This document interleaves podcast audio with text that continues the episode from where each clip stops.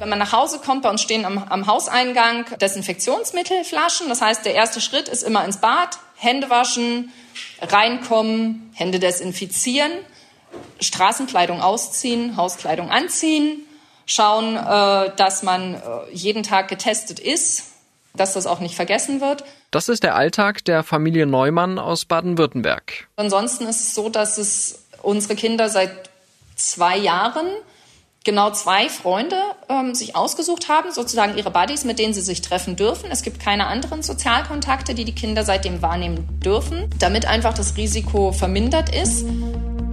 Während sich andere auf Lockerungen der Corona-Maßnahmen freuen, lebt Clara Neumann mit ihren vier Kindern unter großen Vorsichtsmaßnahmen. Der Kinderkardiologe hat zum Anfang der Pandemie tatsächlich gesagt, okay, also wenn ihr Sohn Corona kriegt, ist er tot. Der älteste Sohn, heute 13 Jahre alt, ist mittlerweile geimpft und geboostert. Trotzdem wäre Covid-19 für ihn noch sehr gefährlich. Er ist nämlich herzkrank. Für Familien wie die Neumanns setzt sich gerade ein neuer Begriff durch. Schattenfamilien. Sie leben jetzt seit zwei Jahren stark zurückgezogen und fühlen sich von der Politik vernachlässigt, gerade bei den geplanten Lockerungen. Wir sind nicht laut, wir gehen nicht spazieren. Im Gegensatz zu den Querdenkern wohlgemerkt. Wir sind einfach ungehört, wir sind unsichtbar und wir werden angefeindet. Clara Neumann heißt eigentlich anders. Sie ist selbst mehrfach vorerkrankt und fürchtet berufliche Nachteile, wenn sie zu offen darüber redet. Wie kann man diese Schattenfamilien schützen, trotz Omikron? Mir haben betroffene Familien von ihren Erfahrungen erzählt und ich habe die Verantwortlichen in der Politik gefragt, warum nicht mehr passiert. Willkommen zu Stimmenfang, dem Politikpodcast vom Spiegel. Ich bin Marius Mestermann und ich kenne den Begriff Schattenfamilien von Twitter. Da melden sich seit einigen Wochen zunehmend Betroffene zu Wort. Die Frau, mit der es begann, will anonym bleiben und hier nicht direkt sprechen. Am Telefon erzählt sie aber, ihr sei das Wort an einem traurigen Abend im Frühsommer 2020 eingefallen. Schattenfamilien. Sie und ihr Kind stehen im Schatten. So fühlt es sich für sie an. Weil das Kind mehrfach vorerkrankt ist und Covid-19 wahrscheinlich sehr schwer verlaufen würde. Die Mutter sagt, es fühle sich an, als schaue man anderen durch Milchglas beim Leben zu. Kaum noch Begegnungen, kaum noch Freizeitaktivitäten mit anderen Menschen. Und das seit zwei Jahren. Wie viele Schattenfamilien es in Deutschland gibt, kann niemand genau sagen. Es gibt Schätzungen, dass etwa eine halbe Million Kinder eine Vorerkrankung haben, wegen der sie besonders anfällig für Covid-19 sind. Hinzu kommen etwa fünfeinhalb Millionen Erwachsene. Wir haben einmal meinen Sohn, der eine Herzkrankheit hat, die ihn im Alltag nicht belastet. Allerdings ähm, hat er folgendes Problem, dass wenn er eine ganz normale Erkältung bekommt, sein Aortendurchfluss gestört ist und wenn er, ich sage jetzt mal, eine Lungenentzündung oder auch zum Beispiel Covid bekommen würde, dann ist der Durchfluss des Blutes durch das Herz nicht mehr gewährleistet. Das heißt, er hat einen, ein sehr hohes Risiko im Falle einer Corona-Infektion tödlich, äh, dass das tödlich verläuft, beziehungsweise dass er ähm, definitiv beatmet wird oder sonst was. Also Clara Neumann muss auch auf sich selbst besonders Acht geben. Ich habe multiple Erkrankungen. Also ich habe einen äh, Grad der Behinderung von 50 und ich bin Epileptikerin. Ich habe eine Hirnvene, die im Kopf nicht richtig durchblutet wird. Ich bin sehr krankheitsanfällig. Lange Zeit hat die Familie deshalb versucht, jedes Risiko so gut es geht zu vermeiden. Was ich allerdings auch nach zwei Jahren der Pandemie jetzt machen musste oder feststellen musste, wir, wir können das nicht mehr, wir können uns nicht mehr selber schützen, wir haben nicht die Möglichkeit weil uns die Kraft fehlt. Bevor ich aufgegeben habe im, zum Ende des letzten Schuljahres, war mein Alltag so, dass ich morgens um vier aufgestanden bin, von vier bis sechs gearbeitet habe, damit ich dann um sechs Frühstück und den Familienalltag planen kann und dann von acht bis zwölf vielleicht ähm, die Kinder unterrichtet habe in vier verschiedenen Klassenstufen alle Unterrichts nebenbei dann äh, auch noch am Esstisch gesessen habe und versucht habe, Calls anzunehmen oder an Meetings teilzunehmen. Mittlerweile gehen die vier Kinder wieder regelmäßig in die Schule, auch der 13-jährige Sohn. Er sitzt dann mit Abstand von den anderen Schülerinnen und Schülern im Klassenraum und in der Pause bleibt er zusammen mit einem anderen Schüler drinnen, statt auf den vollen Schulhof zu gehen. Sobald in der Klasse ein Corona-Fall auftritt, bleibt er zu Hause, bis weitere Ansteckungen ausgeschlossen sind. Und dieser Fall ist vor kurzem eingetreten. Durch eine improvisierte Live-Schalte kann er jetzt von zu Hause verfolgen, was an der Tafel passiert. Quasi DIY Homeschooling. Ähm, wir haben einen runden Tisch gemacht mit den, äh, mit den SchulsozialarbeiterInnen. Wir haben einen runden Tisch gemacht mit den Direktoren, mit den LehrerInnen der betroffenen Schüler. Das heißt, wir haben insgesamt drei Schulen an einen Tisch geholt und haben gesagt, okay, wie können wir damit umgehen? Mit der Erkrankung, was können wir machen? Und ähm, ja, wir haben ganz gute Maßnahmen gefunden, die es jetzt nicht perfekt machen. Mittlerweile haben aber alle Lehrerinnen und Lehrer dafür Verständnis, nachdem sie die Situation halt ähm, auch komplett kennen. Das heißt, mit viel Mühe hat die Familie Neumann einen Weg gefunden, auch wenn sie immer noch mit vielen Vorsichtsmaßnahmen lebt. Andere Schattenfamilien sind noch zurückhaltender. Unser Sorgenkind in Bezug auf Corona ist elf. Das ist Jasmin Just aus Rheinland-Pfalz. Sie erzählt von ihrer Tochter. Sie ist nierentransplantiert, hat aber allerdings noch diverse Zusatzerkrankungen an Herz und Lunge, Muskulatur und gilt somit als Hochrisikopatient für einen schweren Verlauf von Corona, falls sie sich infizieren sollte. Im Moment ist es so, dass wir seit zwei Jahren extrem zurückgezogen leben, möglichst jeden Außenkontakt vermeiden ähm, und damit sozusagen zu den Schattenfamilien gehören. Schattenfamilien in dem Hinblick, dass aus meiner Sicht der Begriff bedeutet, dass wir im Schatten leben. Just hat für sich den Begriff Schattenfamilien übernommen, weil er ihre Gefühlswelt gut beschreibt. Im Sinn von, das Licht der Aufmerksamkeit liegt schon seit zwei Jahren auf allen möglichen anderen Gruppierungen von den demonstrierenden Querdenkern, über die Wirtschaft, über Kinder allgemein, gesunde Kinder in den Schulen, die Leute, die ganz normal ihre Interessen nachleben wollen und über unsere Gruppierung, nämlich Familien, die ein oder mehrere Mitglieder schützen müssen, weil diese eben erwartungsgemäß keinen leichten Verlauf haben würden, unabhängig vom Alter, wird halt nicht berichtet. Ihre Tochter war im Februar 2020 zum letzten Mal in der Schule, also vor genau zwei Jahren. Anders als die meisten Kinder kehrt sie aber nach dem ersten Lockdown nicht ins Klassenzimmer zurück. Und da war halt schon klar, okay, unsere Tochter kann nicht wieder hin, weiter zur Schule gehen. Die Zahlen sind zu hoch. Es gibt noch keinerlei Schutz. Auch keine passenden FFP2-Masken für Kinder. Also wir haben mittlerweile zwar was gefunden, aber es ist halt natürlich nicht an Kinder angepasst so richtig. Und dann war halt klar, sie bleibt bis auf weiteres zu Hause. Dass daraus mal zwei Jahre würden, wenn ich, mir, wenn ich das damals gewusst hätte, wäre ich, glaube ich, da schon verzweifelt. Nach einem Dreivierteljahr Homeschooling bekommt Justs Tochter Zugang zu einer Fernschule. Mittlerweile meine Tochter hat das große Glück, sie darf jetzt nach einigen Kämpfen und darf sie über die deutsche Fernschule zum Beispiel lernen. Die hat ein komplettes Konzept für die Grundschule. Eigentlich nur für Kinder, die mit ihren Eltern im Ausland sind, beruflich. Aber zum Beispiel, warum macht man es nicht uns Eltern oder den Kindern leicht und sagt, okay, wir wissen, ihr könnt auf absehbare Zeit die Regelschule nicht besuchen. Selbst wenn man jetzt allen Kindern von Schattenfamilien plötzlich Zugang zu Fernschulen geben würde, würde das nur einen Teil des Problems lösen. Seit zwei Jahren sind viele von uns, meistens halt die Mütter, aus ihrem Beruf raus, weil Kind geht nicht zur Schule, heißt ja nicht, Kind hängt im luftleeren Raum, sondern äh, es muss jemand mit zu Hause bleiben. Die meisten Risikokinder sind in irgendeiner Form auch zumindest unterstützungsbedürftig bis pflegebedürftig heißt, das Kind ist nicht in der Schule, es bekommt keine Unterstützung. Ganz viele Schulbegleiter dürfen nicht nach Hause gehen zu den Familien. Die sind seit zwei Jahren praktisch mehr oder weniger arbeitslos oder halt woanders eingesetzt worden, während die Mütter zu Hause versuchen, mit ihren körperlich, geistig, wie auch immer eingeschränkten, behinderten Kindern alleine den Schulunterricht zu meistern. Da gibt es keine einheitliche Regelung. Jeder Landkreis kann das selber entscheiden, aber die Schulbegleitung nach nach, nach Hause zulässt oder nicht. Da kämpft jede Familie für sich alleine. Da gibt es von oben immer noch keine Regelung. Die Schattenfamilien kämpfen also nicht nur gegen die Infektionsgefahr, sondern auch gegen das deutsche Bildungssystem. Natürlich haben viele andere Familien damit auch Probleme. Aber bei dieser Gruppe spitzt es sich besonders zu. Gerade jetzt, wo Omikron nach und nach freier Lauf gelassen wird.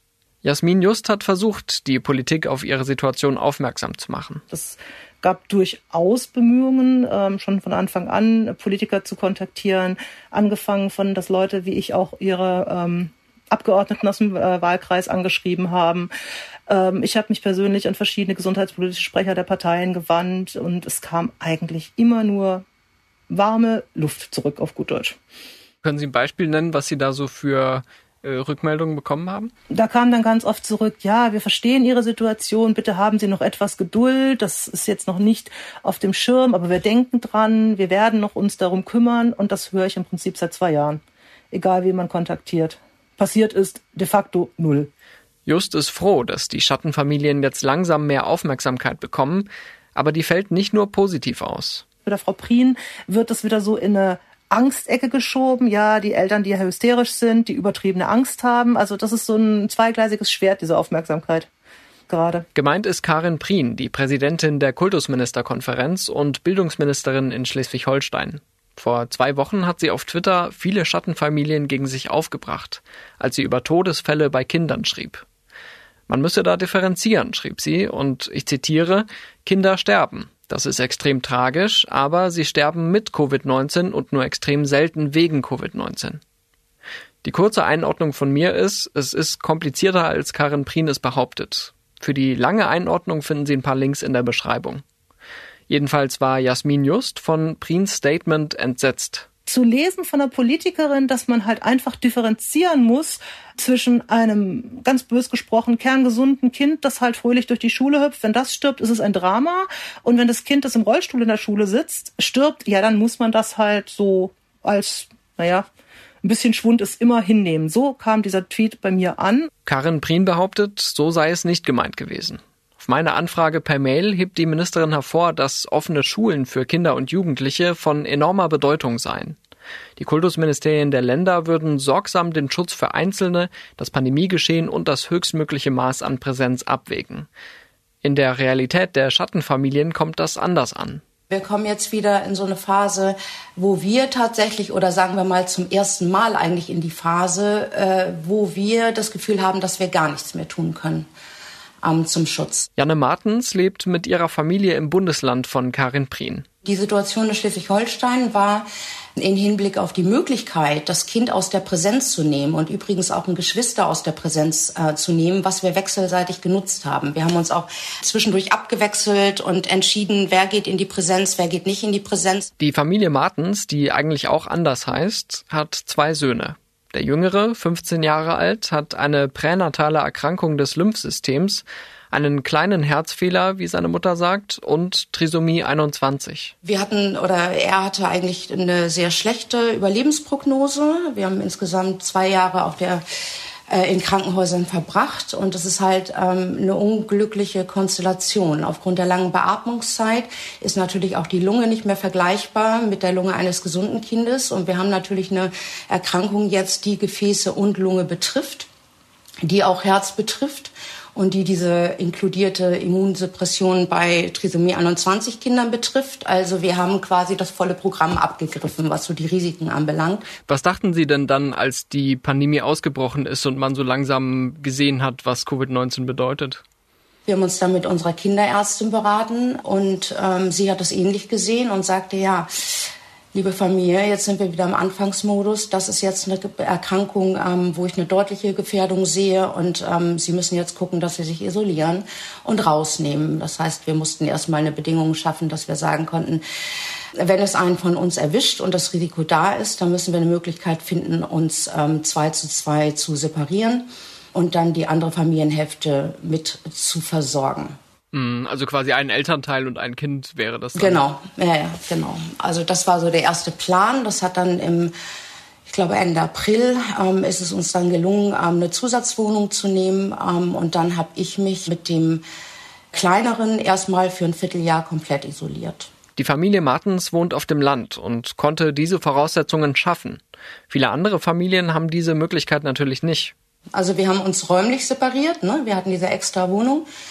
Die war eigentlich gedacht für den Fall, dass sich jemand infiziert. Wir haben aber dann aufgrund der Tatsache, dass der Große dann auch wieder in Schule ging und ähm, wir auch beide berufstätig sind, entschieden, dass wir es von vornherein erstmal so machen, bis wir Näheres wissen. Also ich habe für uns einkaufen lassen und wir sind hier spazieren gegangen, wir sind an den See gegangen, wir haben auf sämtliche Kontakte verzichtet und ähm, ja, auf alles.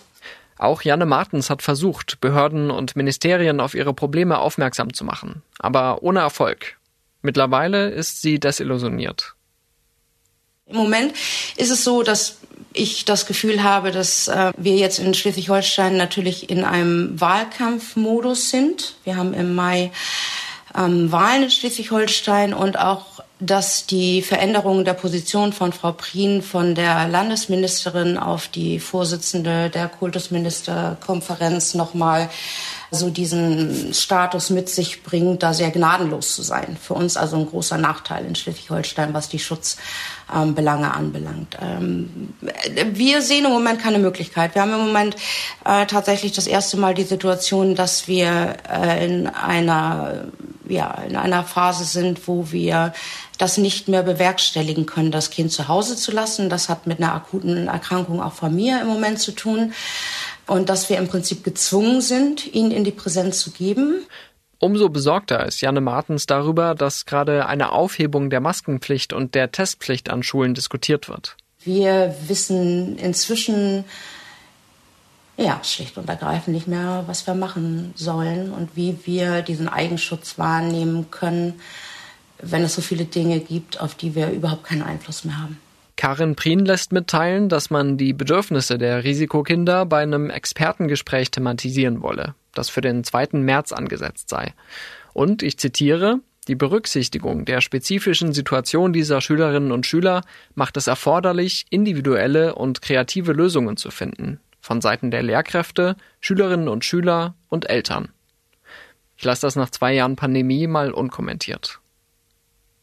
Es geht uns nicht darum, dass die anderen Kinder nicht zur Schule sollen. Im Gegenteil, Gott bewahre, es ist schlimm genug, wenn unsere nicht gehen können. Jasmin Just will auf keinen Fall, dass die Bedürfnisse der einen Kinder gegen die der anderen ausgespielt werden. Wenn ich sage, ich lasse alle Klassen mal mit einem vernünftigen Lüftungssystem und auch mit Webcams ausstatten, das käme doch allen Kindern zugute. Dann könnte auch das Kind mit dem gebrochenen Bein, das halt nicht laufen darf, von zu Hause den Unterricht verfolgen. Es ist nicht so, als ob es die Möglichkeiten nicht gäbe, nur wir müssten in Deutschland mal erkennen, dass dieses 30 Kinder sitzen in einem zu kleinen Raum mit schlechter Luft vielleicht nicht das Nonplusultra-Modell ist, dass es durchaus noch andere Lösungen an Bildung zu kommen gibt, dass man da einfach sagen muss, hey, wir wachen mal auf, wir gehen mal von unserem Faxgerät weg und installieren Internet in den Schulen. Ich weiß, dass unsere Grundschule es zum Beispiel gar nicht könnte, denen würde im Zweifelsfall, wenn da überall ein Luftfilter drin wäre, würde denen die Sicherung um die Ohren fliegen. Aber die Schattenfamilien finden mit ihren Forderungen bislang kaum Gehör. Ich denke, dass die Situation der Familien sich einfach jetzt nach fast zwei Jahren Corona-Pandemie immer mehr zuspitzt, also immer, ja, immer deutlicher wird. Das ist Annemarie Schoss. Als Referentin beim Sozialverband VDK bündelt sie die Anliegen vieler Familien und trägt sie an die Politik weiter. Und es ist doch erstaunlich, dass nach fast zwei Jahren es irgendwie immer noch keine richtigen Lösungen gibt für die Familien, wie ähm, die entlastet werden können in der Situation und wie ihre Kinder gut geschützt werden können, aber gleichzeitig auch nicht ausgeschlossen werden aus der Gesellschaft. Schoss erhält auch so einige Zuschriften von Familien, deren Kinder behindert oder vorerkrankt sind. Den Begriff Schattenfamilien hat sie aber erst durch meine Anfrage kennengelernt. Außerhalb von Twitter setzt er sich also nur langsam durch. Die Probleme der betroffenen Familien, die kennt Schoss aber schon länger. Was für viele nicht verständlich ist, dass die Bundesländer da einfach sehr uneinheitlich vorgehen, wenn es um den Gesundheitsschutz geht. Manche beschreiben halt das in ihrem Bundesland oder auch an ihrer, manchmal hängt es auch von der Schule teilweise ab, mhm. was da dann wie gehandhabt wird und ob das Kind jetzt dann auch beschult werden kann oder ob es zu Hause bleiben soll, ob es Digitalunterricht bekommt oder halt nicht. Wer sind denn da so Ihre ersten Adressaten, wenn es um Familienpolitik geht? Klassischerweise sollte das Familienministerium zuständig sein. Allerdings ist es so, dass bei dem Thema, das merken die betroffenen Familien selber auch, teilweise wird man auch auf das Gesundheitsministerium verwiesen oder auf das Sozialministerium. Und deshalb ist nie eigentlich keine Behörde richtig zuständig für die Familien. Und das sieht man halt auch im Alltag. Wer ein Kind hat mit Behinderung, macht schnell die Erfahrung, dass man zwar viele Leistungen hat, ähm, auf die man Anspruch hat, äh, die man beantragen kann. Allerdings müssen man muss man diese Leistung bei vielen verschiedenen Behörden beantragen und rennt da auch von Behörde zu Behörde, ähm, weil niemand so richtig zuständig ist. Das habe ich bei meiner Recherche auch gemerkt. Neben der KMK habe ich nämlich auch die drei Ministerien angeschrieben, die Annemarie Schoss erwähnt hat. Der Sprecher des Gesundheitsministeriums teilt mit, Karl Lauterbach lägen die unterschiedlichen Schicksale von Kindern sehr am Herzen. Tatsächlich sagte Lauterbach vergangene Woche in der Bundespressekonferenz, wenn ich ehrlich sein soll, ist es so, dass ich davon ausgehe, dass wir noch sehr lange mit der äh, Pandemie zu tun haben werden. Ähm, da kann man wirklich in Zeiträumen auch von zehn Jahren denken. Ich will das einfach an einem Beispiel erläutern. Ja, eine Gruppe in der Bevölkerung, wo die Impfstoffe wirken, aber nicht ausreichend wirken. Immunsupprimierte Menschen, wo ich einfach die Schutzwirkung nicht also hinbekomme, die notwendig ist, um sehr schwere Verläufe zu verhindern. Und für diese Leute endet die Pandemie nicht also äh, mit der also äh, der Impfung, weil die Impfung dort alleine nicht ausreichend wirkt. Das sind aber auch Menschen, die wir schützen müssen. Wir können jetzt nicht sagen, also wir, wir machen alles wie früher, ihr bleibt drinnen, sondern also sie müssen schützen, es sind sogar Kinder dabei. Und daher wird es also nicht so sein, dass wir zur Normalität zurückkehren können. Lauterbach ist das Problem also bewusst, aber einen konkreten Plan hat er auch nicht. Dafür sagte der Vizechef des Robert Koch Instituts, Lars Schade, Bitte bleiben Sie besonders vorsichtig, wenn Sie ältere Menschen oder Menschen mit Vorerkrankungen treffen, die ein erhöhtes Risiko für einen schweren Verlauf haben. Machen Sie vorher einen Test, auch wenn Sie geimpft oder genesen sind. Halten Sie Abstand und wenn Sie sich drinnen treffen, tragen Sie am besten eine Maske und lüften reichlich. Die Frage ist, wie viele Menschen das noch befolgen, wenn es nach und nach nicht mehr verpflichtend ist. Genau davor fürchten sich die Schattenfamilien, dass für die Mehrheit der Bevölkerung gelockert wird und ihnen nur der weitgehende Rückzug bleibt. Am besten wäre es eigentlich für die Familien, wenn die irgendwo eine konkrete Ansprechperson hätten, wenn es irgendwo ein Referat geben würde in einem Ministerium, was konkret für Familien mit Kindern mit Behinderung zuständig ist. Das wäre eine große Erleichterung. Das Familienministerium betont auf meine Anfrage, dass man eindrückliche Erfahrungsberichte von Schattenfamilien erhalten habe. Die Familien leisteten Unglaubliches, schreibt der Sprecher. Nach meinen Informationen plant die Ministerin Anne Spiegel einen direkten Austausch mit Betroffenen. Ansonsten verweist das Ministerium auf bestehende Förderprogramme und Beratungsangebote, wie den Verein Nummer gegen Kummer. In Betreuungs- und Bildungseinrichtungen müsse konsequent getestet werden. Auch Impfen und Hygienemaßnahmen seien wichtig. Nur entscheiden das am Ende die Bundesländer und nicht das Familienministerium. Und wir nähern uns dem Termin, an dem die meisten Schutzmaßnahmen auslaufen sollen. Bund und Länder haben ja vereinbart, dass es ab dem 20. März nur noch sogenannte Basisschutzmaßnahmen geben soll, zum Beispiel Maskenpflicht und Testvorschriften. Man braucht sowohl Gesundheitsschutz als auch Bildung, Betreuung. Das sagt Annemarie Schoss vom VDK. Und das muss man zusammendenken. Und da braucht es einfach gute Konzepte, die schon vor zwei Jahren hätten da sein sollen. Also schon am Anfang der Pandemie hätte man sich solche Konzepte schon gewünscht. Haben Sie welche? Also haben Sie Vorschläge, wie das besser funktionieren könnte? Also als VDK haben wir schon im ersten Lockdown gefordert, dass es ähm, kreative Konzepte geben muss, dass ähm, man vielleicht nicht so den Schulunterricht so weitermachen könnte, wie, wie es vorher der Fall war, sondern dass man zum Beispiel Kleingruppen macht oder im Schichtbetrieb oder irgend, also irgendeine Form findet, dass alle Kinder betreut werden können ähm, und niemand ausgeschlossen wird, aber trotzdem halt ähm, die Gesundheit geschützt ist. Ein Wunsch der Schattenfamilien richtet sich ans Bundesarbeitsministerium. Viele hoffen nämlich auf einen dauerhaften Rechtsanspruch auf Homeoffice.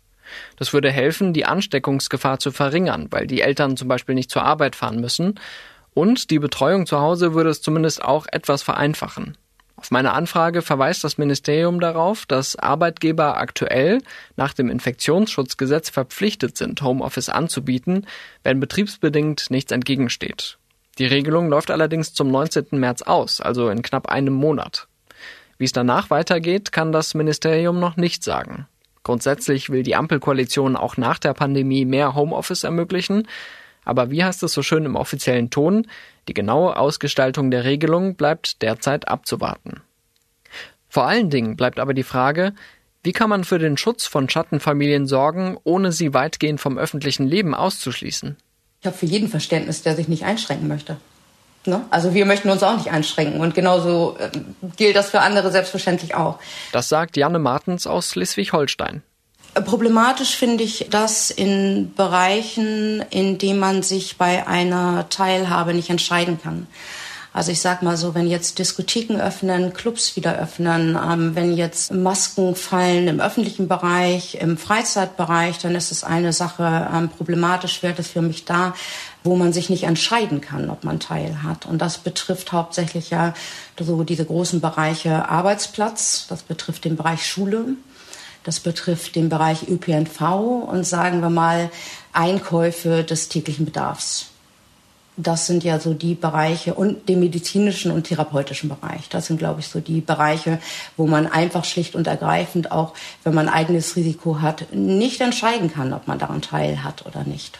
Oder nur bedingt. Ich hatte auch schon mal so ein bisschen meine Fantasie spielen lassen und hatte gedacht, äh, wenn jetzt zum Beispiel mal in Kinos die Maskenpflicht fällt, ne, und die äh, 2G, 3-Regeln, wie auch immer, dass man ja auch theoretisch freiwillig sagen könnte, an diesen Tagen kommen doch alle getestet und mit Maske, oder? Also solche Sachen wären ja denkbar. Die Frage ist nur, kommt es auch? Naja, das wäre genau eine Möglichkeit. Freibad, in einem Hallenbad, in einem Kino, in einem Theater, möglicherweise bei einem Konzert in bestimmten Bereichen eines Konzertes, ähm, würde die Politik diese, ähm, ja, dieses Ungleichgewicht erkennen und sagen, hört mal zu, liebe Leute, wir würden euch ermöglichen, zwei Kinovorstellungen in der Woche unterschiedlichen Alters oder ein Vormittag im Freibad, und zwar nicht der Vormittag, wo alle arbeiten, weil auch wir müssen arbeiten, sondern in diesen Prime Times zu öffnen unter eben nicht Volllast, sondern unter möglicherweise einem Viertel der Auslastung mit der Maskenpflicht, mit einer Impfpflicht, mit einer Testpflicht, wie auch immer, und erstatten euch daraufhin ähm, quasi den, den durchschnittlichen ähm, Einnahmeverlust unsererseits. Das wäre zwar immer noch kein Idealzustand, aber zumindest ein deutlicher Fortschritt, was die Teilhabe von Schattenfamilien angeht. Durch solche Modelle könnte man auch diesen scheinbaren Widerspruch von Freiheit und Schutz endlich vergessen. Akut helfen würde auch finanzielle Unterstützung für Schutzausrüstung, zum Beispiel für FFP2 und FFP3-Masken. Das haben mir die Betroffenen erzählt. Und was halt immer noch fehlt, und das ist mein Kritikpunkt, warum können wir nicht warten, bis wir zumindest für die Hochrisikogruppen Medikamente haben, die wirklich im Fall, dass der Hochrisikopatient sich infiziert, auch wirklich wirken? Also insofern hätte man einfach der, äh, der Pharmaforschung ein bisschen mehr Zeit geben müssen, bevor wir jetzt einfach nur noch hinterherrennen. Es gibt zwar ein paar erfolgsversprechende Kandidaten, die jetzt aber auch schon wieder in den USA seit vier Monaten eingesetzt werden. In Deutschland wartet man immer noch vergebens drauf.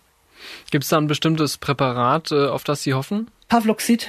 Das Pavloxid soll wohl ganz gut sein, wobei man sagen muss, es von seinem Wirk- und Nebenwirkungsspektrum schon wieder für, für Patienten mit vielen Medikamenten unglaublich große Probleme birgt. Es wäre zumindest, wenn das verfügbar wäre, ein, ein weiterer Baustein, der, der helfen würde. Die Europäische Arzneimittelagentur hat Paxlovid zwar zugelassen, aber Deutschland wartet noch auf die ersten Lieferungen. Und das Präparat wird noch eine ganze Weile knapp sein. Trotzdem sind die medizinischen Fortschritte natürlich ein Hoffnungsschimmer. Was die Schattenfamilien besorgt, sind Anfeindungen und Geringschätzungen aus Teilen der Gesellschaft. Ähm, was, mich extrem erschreckt, dass äh, mittlerweile so offen geäußert wird, dass es eine gewisse Anzahl an Toten einfach wert ist, dass wieder der Rest äh, unbehelligt leben kann bis hin zu Äußerungen, die da offen fallen, wie ähm, das ist ja einfach, man muss der Natur ihren Lauf lassen, die Schwachen sterben einfach. Es gibt eine große Gruppe der zumindest eine laute Gruppe der Bevölkerung, der ich mich durchaus entgegenstehend sehe, die der Meinung ist, ähm, das Leben einzelner Kinder, Erwachsener ist es nicht wert, geschützt zu werden, wenn dafür die große Gruppe in irgendeiner Form in ihrer Freizeitgestaltung eingeschränkt ist. Die VDK-Referentin Annemarie Schoss hat von vielen Familien mit vorerkrankten und behinderten Kindern Ähnliches gehört. Sie sehen das derzeit, die derzeitige Situation eher als Rückschritt, was die Inklusion angeht und die Gleichberechtigung ähm, auch von, von Menschen mit Behinderungen, in, auch in der Gesellschaft, die Inklusion. Mm, und weil sie halt ähm, das so sehen, dass sie derzeit ausgegrenzt werden. Ich finde, es ist höchste Zeit, den Schattenfamilien mehr Beachtung zu schenken. Klar sind alle irgendwie müde von der Pandemie und die meisten erhoffen sich Lockerungen. Aber wir haben ja gehört, dass Freiheit und Solidarität kein Widerspruch sein müssen. Für die Kinder der Familie Neumann steht übrigens auch ein kleiner Lichtblick bevor. Sie haben seit zwei Jahren ihre Großeltern nicht gesehen, geschweige denn die Urgroßeltern. Wir haben die Hoffnung, dass wir uns äh, tatsächlich in vier Wochen das erste Mal äh, nach zwei Jahren wieder treffen. Das war Stimmenfang, der Politik-Podcast vom Spiegel. Unser Team schaut diese Woche natürlich auch genau auf die Lage in der Ukraine, wo russische Truppen in die Separatistengebiete einmarschiert sind. Meine Kolleginnen und Kollegen von Spiegel Daily und vom Auslandspodcast 8 Milliarden berichten in diesen Tagen ausführlich. Ich empfehle wärmstens, den Links in der Beschreibung zu folgen. Wenn Sie Feedback zu dieser Stimmenfangfolge haben, schicken Sie uns eine Sprachnachricht per WhatsApp. Die Nummer lautet plus 49 40 380 80 400 oder schicken Sie uns eine Mail an stimmenfang.spiegel.de. Die Kontaktdaten gibt's natürlich auch nochmal in den Show Notes. Mein Name ist Marius Mestermann und ich bedanke mich für die Unterstützung bei Ole Reismann, Olaf Häuser und Marc Glücks. Unsere Stimmenfangmusik kommt von Davide Russo.